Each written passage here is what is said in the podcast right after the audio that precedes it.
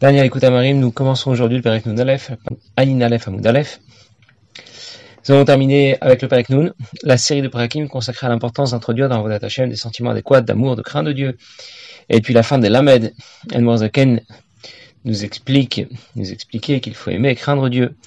Ce n'est pas une option supplémentaire, un bonus, mais c'est indispensable. Autant les ailes sont indispensables à un oiseau, autant les ailes sont essentielles à un oiseau. Et il nous a présenté les différentes méthodes pour y arriver et développer ces différents sentiments, pour les intégrer à notre service de Dieu. Avec le Parak Nunalef, on revient à ce que disait l'Admorazaken précédemment, au sujet de l'importance de pratiquer concrètement les mitzvot. Zaken relevait dans le ça fait accessible pour toi de pratiquer Torah mitzvot en pensant en parole en action. Il relevait le dernier mot du pasouk, la soto, pour nous dire qu'il nous est tout à fait, tout à fait accessible de pratiquer Torah mitzvot concrètement. Si les ailes de l'oiseau lui sont indispensables, il faut au moins que l'oiseau ait un corps. Et ce corps représente l'action concrète. Zaken avait cité le pasouk, shemen al roshra al euh, l'huile ne manquera pas sur ta tête. Il avait rapporté le machal de Inuka, cet enfant dont on rapporte les paroles dans le Zohar qui disait qu'une flamme ne peut prendre sur une mèche qu'à condition qu'il y ait de l'huile. L'huile permet d'attacher la flamme sur la mèche. S'il n'y a plus d'huile, la flamme disparaît. Et nous avons expliqué que la flamme représente la shrina, la mèche représente le corps, l'huile représente l'action concrète, les masim tovim. Et l'Admour Zaken revient maintenant avec le Perek Nun sur cette idée, et nous allons en parler jusqu'au Perek Nun Gimel, pour nous expliquer pourquoi c'est précisément la pratique des mitzvot qui permettra à la flamme de la shrina de briller sur le corps. En d'autres mots, nous allons vouloir comprendre pourquoi la pratique des mitzvot est tellement essentielle pour obtenir ce qu'on avait appelé Ashrat, Ashrina. Et il reprend donc le machal du Zohar de Inuka. Alors je commence à lire dans les mots, pour expliquer davantage les mots de Inuka, de cet enfant qui est cité dans le Zohar. Il faut comprendre ce que veut dire euh, Ashrat Ashrina. Que veut-on dire lorsque l'on parle de la Shrina qui réside dans le Kodesh Kodashim? Chaque fois qu'on parle de la Shrina qui résiderait à tel ou tel endroit. Nous savons très bien que Dieu est omniprésent. Il est présent partout à la fois. Veletata panumine, il n'y a pas un endroit dans la création ou ailleurs, ou même en dehors de la création, qui serait vide de son existence. Alors dans ce machal du Zohar, d'Inuka, qui reprend la Zaken avec cet exemple, nous avons déclaré deux choses. D'abord, la shrina ne réside sur le corps qu'avec les masim tovim, qu'avec les bonnes actions, la pratique concrète des mitzvot. Deuxièmement, les masim tovim sont comparés à l'huile dans ce machal. Et nous voulons comprendre pourquoi. Pourquoi la shrina ne résiderait sur le corps qu'avec les masim tovim, qu'avec l'action concrète des mitzvot, la pratique concrète des mitzvot? Et deuxièmement, pourquoi les maasim tovim, la pratique concrète des mitzvot, sont comparées à l'huile? En général, l'huile fait plutôt référence à chorma, à la sagesse, à la qualité la plus haute de nos facultés intellectuelles, celle qui dépasse toutes les autres sphirotes, toutes les autres facultés de l'intellect, comme l'huile qui flotte au-dessus de tous les autres liquides. Et on se demande pourquoi l'huile est tout à coup comparée à l'action concrète. La Gemara dans la Seret Menachot raconte que Yoav a envoyé un shliach à Tekoa pour, euh, qu'il, pour, pour, pour épouser une femme, pour donner à une femme qui va lui permettre d'être euh, d'être son épouse. Pourquoi Atkoa? Parce qu'il recherchait une femme intelligente, une femme chachama. Et c'est le sujet de la Maseret, Maseret Menachot, on y parle des différentes offrandes de farine, d'huile que l'on apportait au Beth Amikdash. La grande rapporte qu'à Tekoa, la production d'olives, d'huile d'olive était importante, de qualité, et puisque les habitants de Tekoa étaient de grands, de consommateurs d'huile d'olive, eh bien ils étaient plus sages et plus intelligents. Alors, puisque l'huile en général est associée à la sagesse, comment la Inuka, dans son machal, va maintenant l'associer à la pratique des mitzvot, à l'action concrète? C'est l'opposé de la sagesse. C'est l'opposé dans le céder, dans l'ordre des korot des facultés de l'homme, de l'âme. La première des facultés, c'est la sagesse. La dernière, c'est l'action concrète. Alors comment on a pu associer l'huile? On a associé à l'huile ces deux valeurs qui sont diamétralement opposées. La sagesse d'une part et l'action concrète d'autre part. Alors pour répondre à cette question, on va d'abord expliquer ce que représente la shrina. Dans l'ordre. Nous voulons comprendre pourquoi Ashrat Ashrina va prendre sur le corps grâce au Masim Tovim.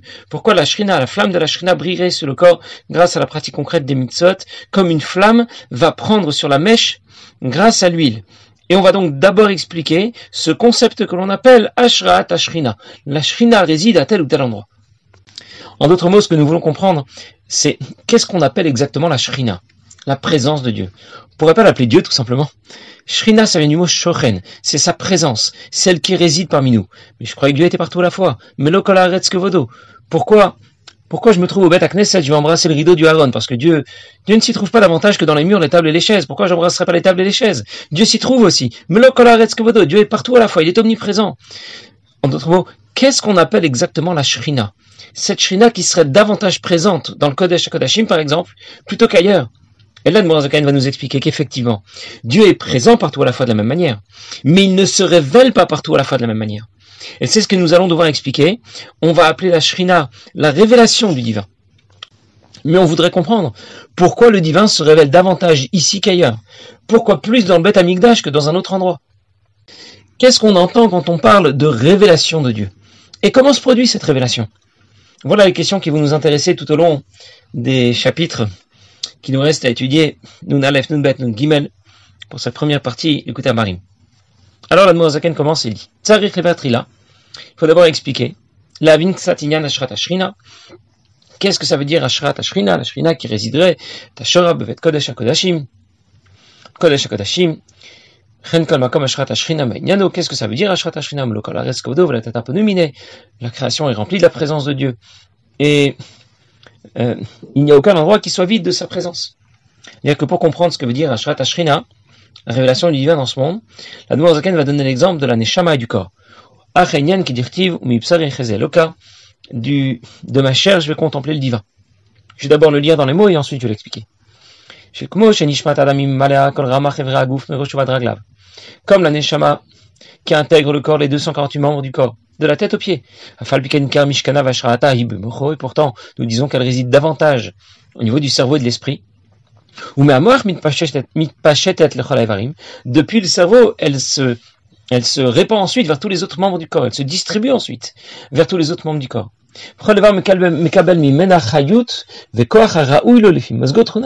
Et chacun des membres du corps va recevoir l'énergie dont il a besoin en fonction de ses caractéristiques. Aïnirot, les yeux pour voir, Aozen les oreilles pour entendre, va appeler Daber, et la bouche pour parler, va raglim alors, et les pieds pour avancer. Comme on le voit bien, chez Margish, Nifal, le cerveau ressent tout ce que les membres du corps vont ressentir, mais tout ce qui leur arrive. Qu'est-ce que l'Admorazaken vient de nous dire ici? L'Admorazaken donne l'exemple de la Neshama et du corps pour comprendre ce que veut dire Ashrat Ashrina. Ashrina qui résiderait à tel ou tel endroit. Parce que c'est écrit dans la voix de Rabbi Nathan que de la même façon que le divin se révèle dans le monde, la Neshama se révèle dans le corps. On va donc d'abord expliquer comment la Neshama se révèle dans le corps pour comprendre comment le divin se révèle dans le monde. Et on va d'abord devoir expliquer comment la Neshama qui ne fait qu'un avec Akadosh Baruch a pu être liée et intégrée à un corps physique. A priori, ça ne passe pas. La Neshama, son shoresh, à son origine, est liée à l'essence de Dieu, elle est au-delà de l'infini. Par quel prodige on a réussi à la lier, à la faire descendre et à l'intégrer à un corps physique et limité Même pas une entité spirituelle, à un corps physique qui ne pense qu'à manger, boire, dormir et se faire plaisir. Et quand on aura compris ce phénomène, qui concerne la Neshama par rapport au corps, on comprendra aussi ce que veut dire Ashrat Ashrina, la révélation de Dieu dans ce monde. Mais pour l'instant, on va laisser cette deuxième question de côté, avant d'y revenir, revenir bien sûr. Pour l'instant, nous allons plutôt parler de la relation entre notre Neshama et le corps. L'Admorazakan explique que pour faire la transition entre la Neshama, qui est une partie de Dieu, qui est infinie, et le corps qui est extrêmement limité, il faut une étape intermédiaire pour faire la liaison, a priori impossible, entre les deux. Cette étape intermédiaire est nécessaire pour faire la transition entre la Neshama et le corps. Et de la même manière, il existe une étape intermédiaire pour faire la liaison entre l'essence de Dieu et ce monde matériel. L'étape intermédiaire qui fera la transition entre le divin et ce monde s'appelle Shrina. Comme l'étape intermédiaire qui fera la transition entre la Neshama et le corps qui s'appelle Moar, le cerveau, l'esprit. La Neshama vient intégrer l'ensemble des parties du corps, des membres du corps, dans toute leur diversité. Elle se divise pour intégrer les différents membres du corps, pour les faire fonctionner de façon spécifique. Et pourtant, nous disons que la Neshama réside au niveau du Moar, au niveau du cerveau.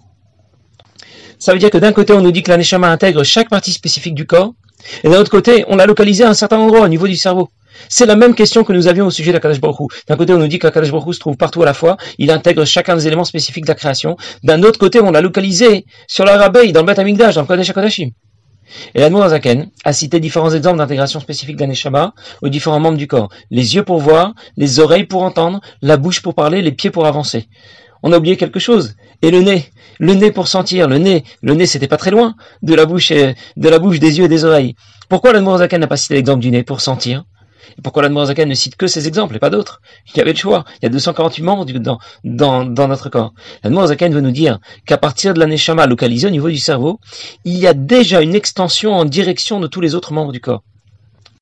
On pourrait comparer ça au soleil. Le soleil répand sa lumière tout autour de lui, mais il va éclairer sans distinction le palais du roi et la décharge municipale. Cette énergie que l'on compare au soleil, c'est celle que la Neshama transmet de façon générale à tous les membres du corps. On va l'appeler Chayut Klalit, une énergie générale. Cette énergie qui n'est pas encore différenciée et intégrée à chaque membre du corps. Mais elle porte en elle le potentiel de se différencier. Dans un second temps, les membres du corps vont recevoir l'énergie spécifique à leur, fonctionnement particulier. On parlera alors de Chayut Pratit, d'une énergie spécifique adaptée à chaque membre du corps. On pourrait comparer ça à l'enseignement qu'un Rav transmet à ses élèves lorsqu'il adapte son discours au niveau de chacun de ses élèves, quand il prend en considération les niveaux de chacun de ses élèves, chacun à qui il s'adresse. La première étape d'intégration d'un échama au corps que l'on a comparé au soleil est appelée or, la lumière. La deuxième étape d'intégration d'un échama au corps que l'on a comparé au Rav qui transmet un enseignement à ses élèves, on va l'appeler Shefa. Une influence, c'est un peu difficile à traduire. Shefa. Ce qu'on a appelé Chayut Klalit, l'énergie générale pour la Neshama correspond à or pour le divin la lumière. Ce qu'on appelait Chayut Pratit, l'énergie particulière pour la Neshama, correspond à Shefa pour le divin. Maintenant, nous pouvons comprendre, maintenant qu'on a fait cette petite introduction, maintenant on peut comprendre pourquoi l'Admorazaka ne cite pas l'exemple du nez. Parce que ça fait partie de nos sens principaux, voir, entendre, parler, sentir, mais le nez reste une faculté générale. Quand quelqu'un est évanoui, on lui fait reprendre conscience en lui faisant sentir une odeur très forte. Ça veut dire que l'odorat est un sens particulier, qui se distingue des autres, qui touche les strates les plus hautes de notre neshama. Et c'est pour cette raison que l'Admorazaken ne le cite pas avec les autres. Ça veut dire que nous, on comprend maintenant que quand l'Admorazaken donne des exemples, il les donne pas comme ça au hasard.